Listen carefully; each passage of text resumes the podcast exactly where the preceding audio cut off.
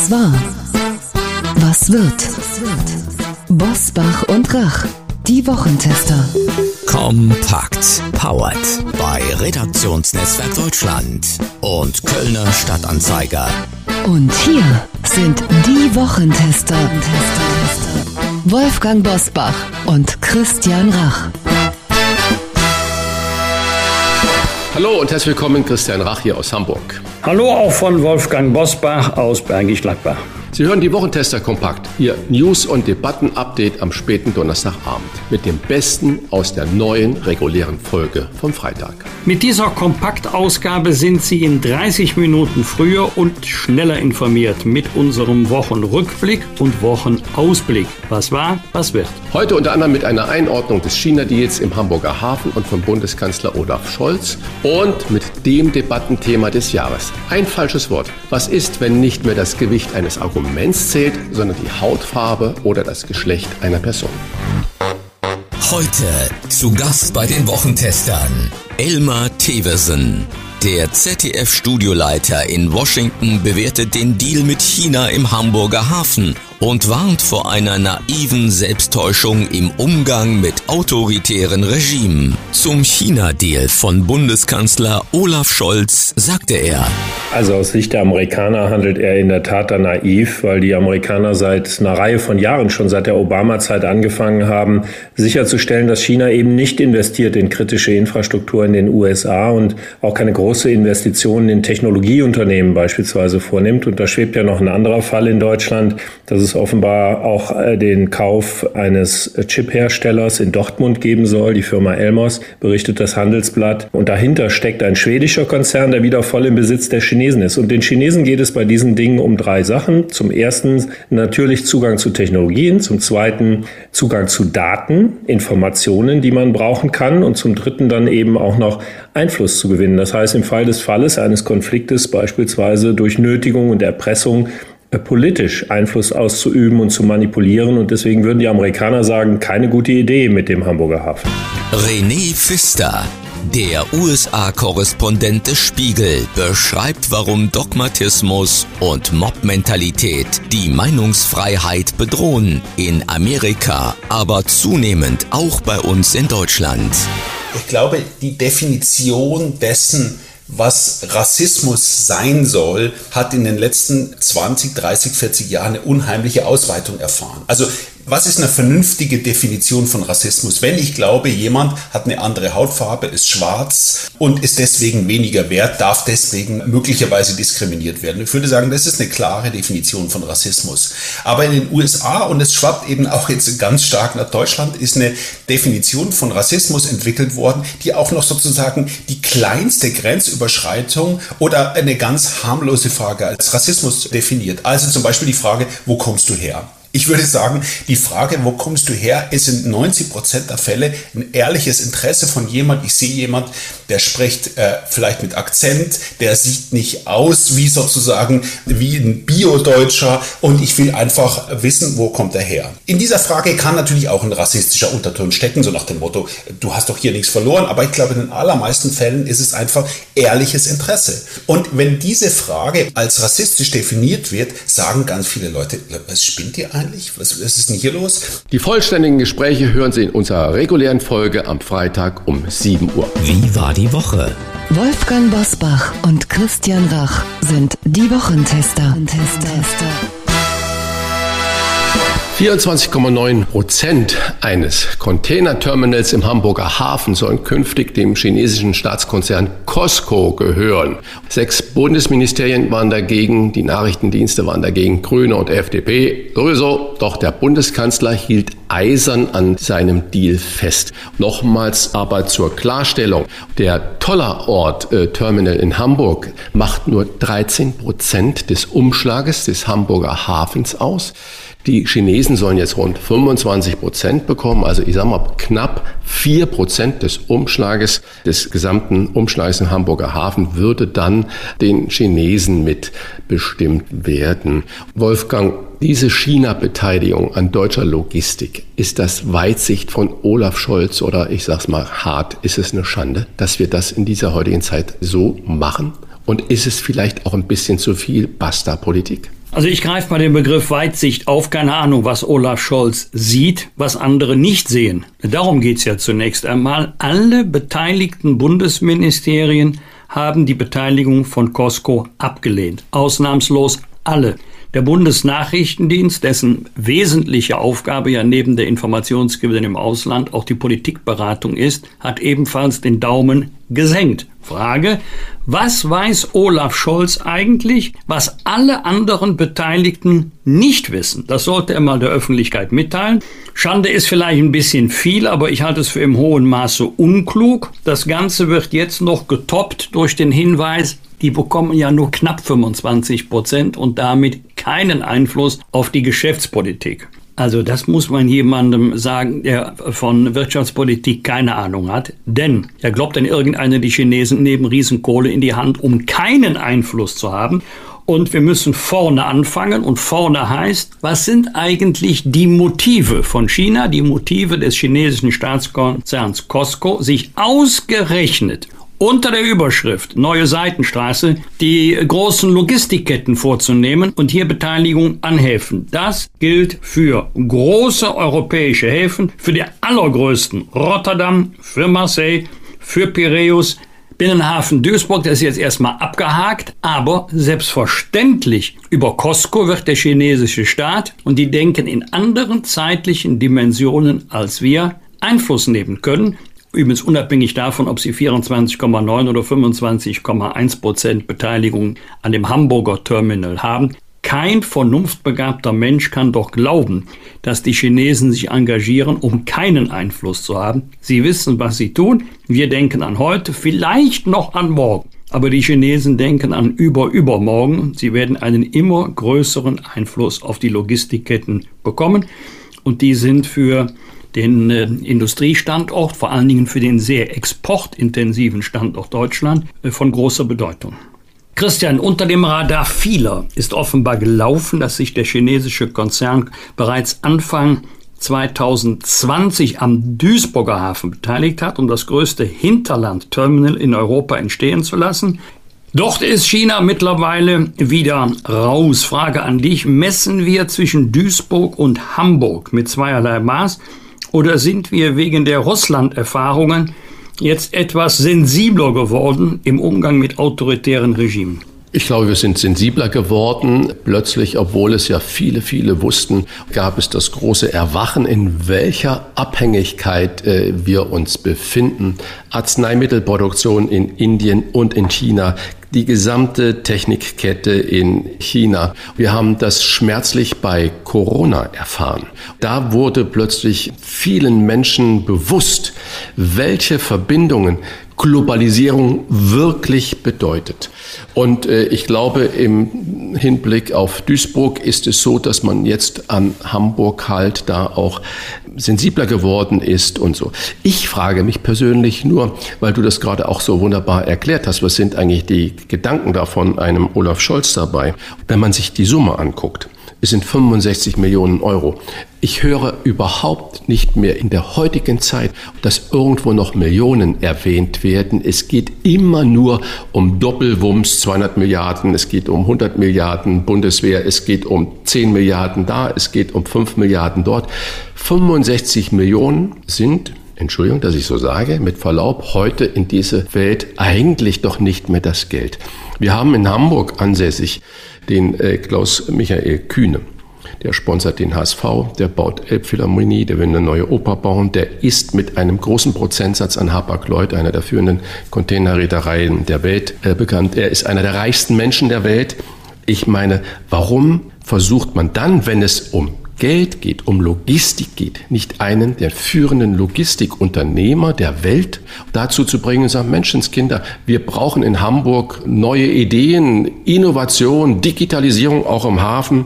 Warum macht nicht die kühne Logistik äh, Holding da mit? Bei 65 Millionen Euro ist es ja nichts dem hätten die vermutlich auch diese 35 Prozent gegeben. Also das sind viele Fragen und wie du es richtig gesagt hast, es wäre interessant von unserem Bundeskanzler mal zu hören, was er weiß, was die all die anderen nicht wissen. Und interessant für dich als Jurist vermutlich sind ja, dass das Außenministerium und die anderen Ministerien ebenfalls zu diesem Beschluss eine Notiz in ihren eigenen gemacht haben, dass sie eigentlich nicht mit einverstanden sind. Ich weiß nicht, wie der Fachausdruck dafür ist, das weißt du besser, Wolfgang. Das finde ich also ganz, ganz interessant und ich glaube, hätten wir den Ukraine-Krieg nicht, würde an diesen Dingen, die jetzt da passieren, äh, die Koalition in Frage gestellt werden können. Im Beamtenrecht nennt man das Remonstrieren im, beim Militär eben melden macht frei. Also wenn es schief läuft, wenn sich die Bedenken in der Wahrheit bestätigen, dann können die Ministerien sagen, wir waren dagegen. Dann sind sie fein raus. Deswegen machen sie das.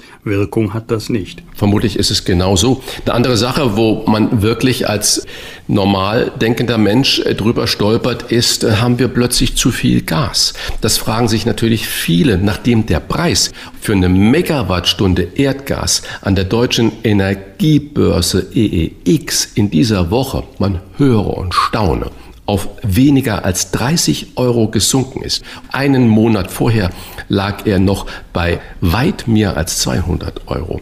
So, jetzt könnte man ja denken, ach, das fällt ja wieder und wir können uns alle ähm, sorglos in den Winter, zumindestens was die Bezahlbarkeit der Energie angeht, hineinbegeben. Äh, Wolfgang, bedeutet diese Hoffnung denn wirklich, dass die Energierechnung im Winter äh, gar nicht so dramatisch ausfallen wird, wie es im Moment sich darstellt?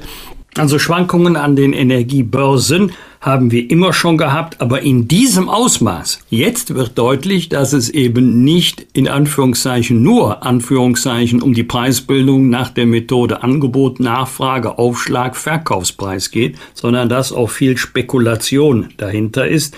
Es geht zunächst einmal um den Bedarf, aber es geht auch um die Prognose. Wie wird sich der Preis oder der Markt in Zukunft entwickeln. Und dann kommt die Spekulation ins Spiel. Alle Spekulationserwartungen haben sich wohl nicht erfüllt.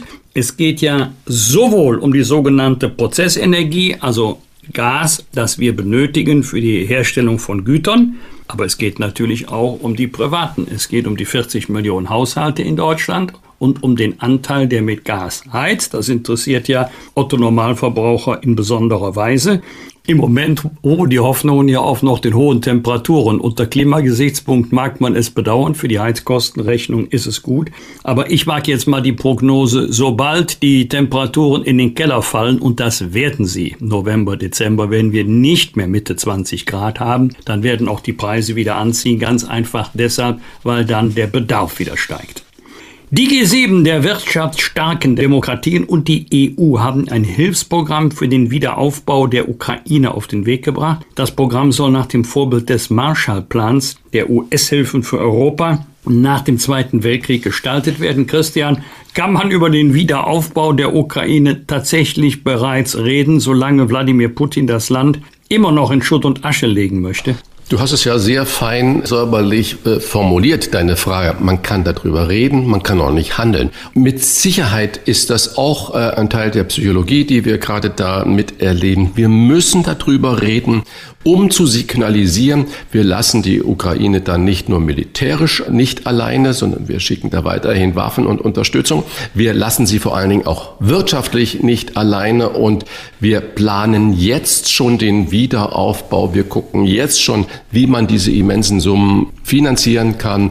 Und das ist ja nicht so, dass man diese 350 Milliarden oder 750 Milliarden, was auch immer, das sind ja nur Zahlen, die hin und her geworfen werden. Aber es signalisiert, egal was passiert, wir sind bei der Ukraine und wir werden sie bei ihrem Wiederaufbau unterstützen. Und ich glaube, es ist absolut richtig und wichtig. Und da hat Olaf Scholz ausnahmsweise mal recht, dass er sagt, jetzt ist es das Gebot der Stunde, diese Signale in die Welt hinauszuschauen. Nur das ganze Wording, ich sage nämlich jetzt auch in die Welt, es sind eigentlich nur zwei Hände voll Staaten, die sich dann daran beteiligen, weil die Welt ist es nicht aber richtig, jetzt das anzuschieben.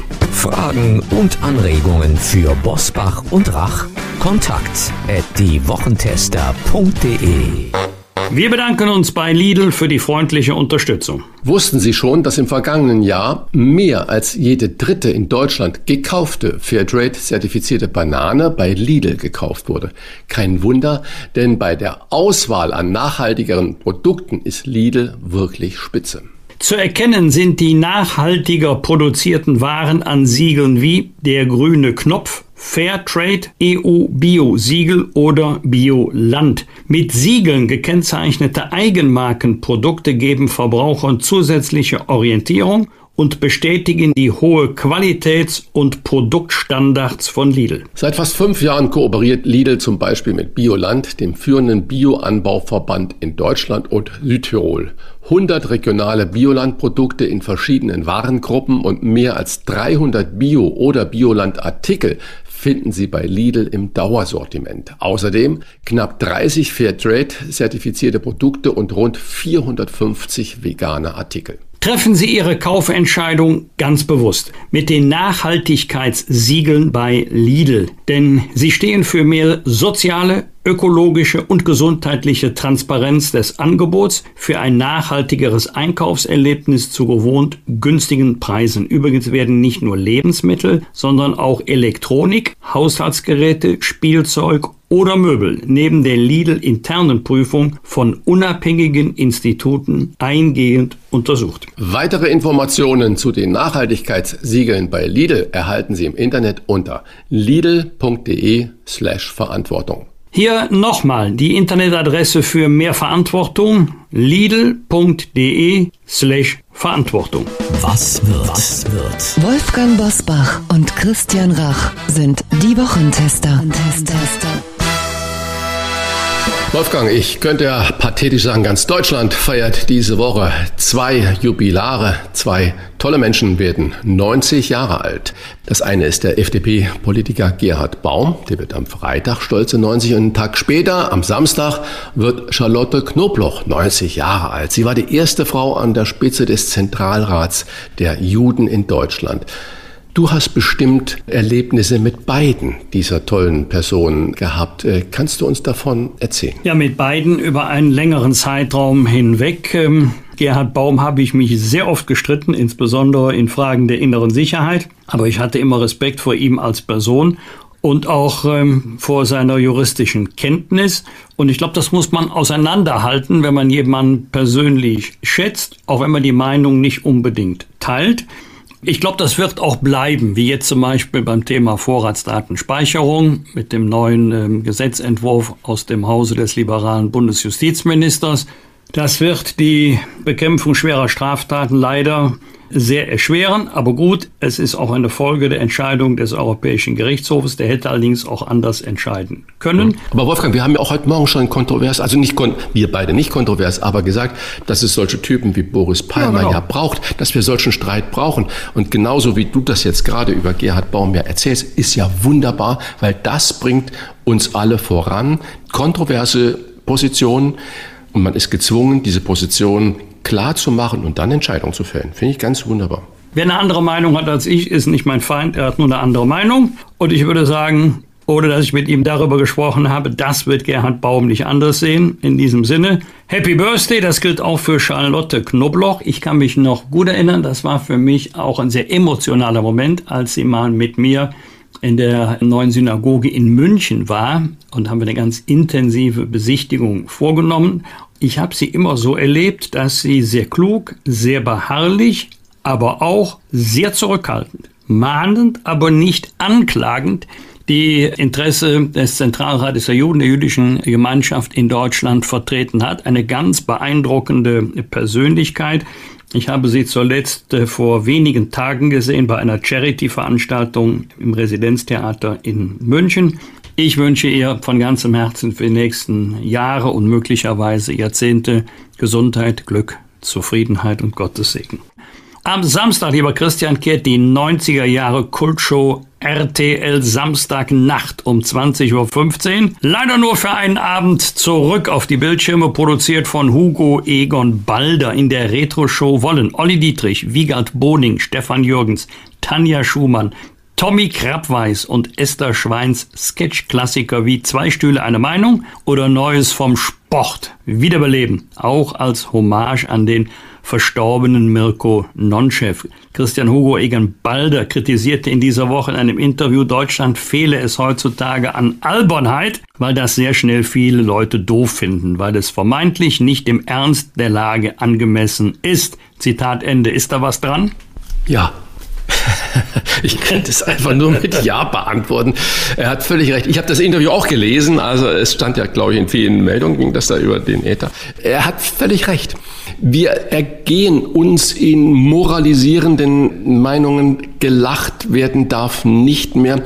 Auf fröhliches Zusammensein darf nicht mehr sein. Und einfach mal sich eine Stunde oder zwei von Nonsens berieseln lassen, ist alles nicht ernst genug und nicht moralisch genug und nicht korrekt genug. Also er hat völlig recht. Und ich finde sowieso, Hugo Egon Balter ist einer der unterschätztesten deutschen TV-Produzenten. Was er an stilbildenden Dingen gemacht hat, nicht immer vom Erfolg gekrönt, aber darum geht's gar nicht. Das ist schon eine beeindruckende Leistung. Ich finde, er hat recht mit seiner Kritik, ja.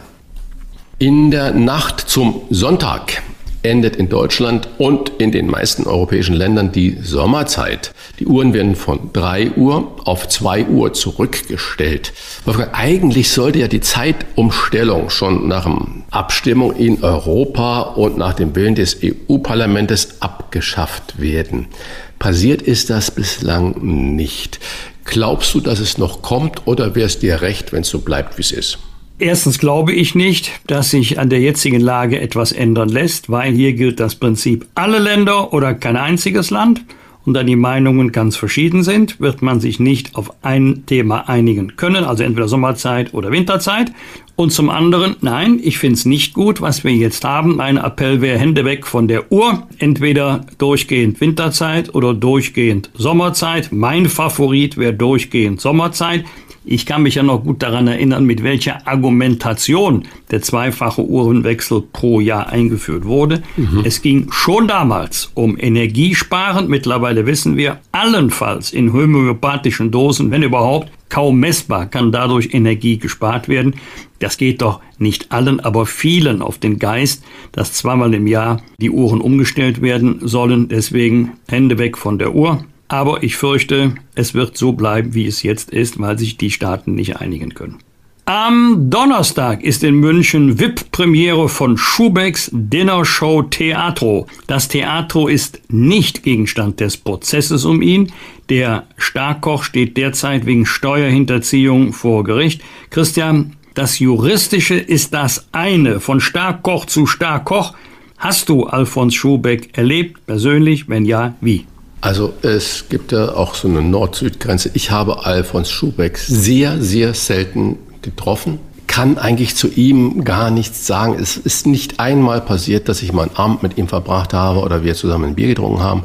Deswegen kann ich zur Person Alfons Schubeck eigentlich sehr wenig sagen. Christian, ähm, wenn du mit ihm persönlich wenig zu tun hattest, dann lass uns mal über das Juristische reden. Es muss ein Schockurteil für Alfons Schubeck gewesen sein, denn das Landgericht München hat ihn am Donnerstag wegen Steuerhinterziehung zu drei Jahren und zwei Monaten Gefängnis verurteilt. Und das trotz seines Geständnisses. Das Urteil ist hart, war aber zu erwarten. Wir können das natürlich so schnell jetzt nicht kommentieren, aber aus deiner Sicht hatte das Gericht eine andere Möglichkeit oder war es die einzige Chance? Ich bin davon überzeugt, dass das Gericht gründlich abgewogen hat, aber wenn man die Rechtsprechung kennt, zu den Fällen, die man als Vergleich heranziehen könnte, dann war dieses Urteil zu erwarten.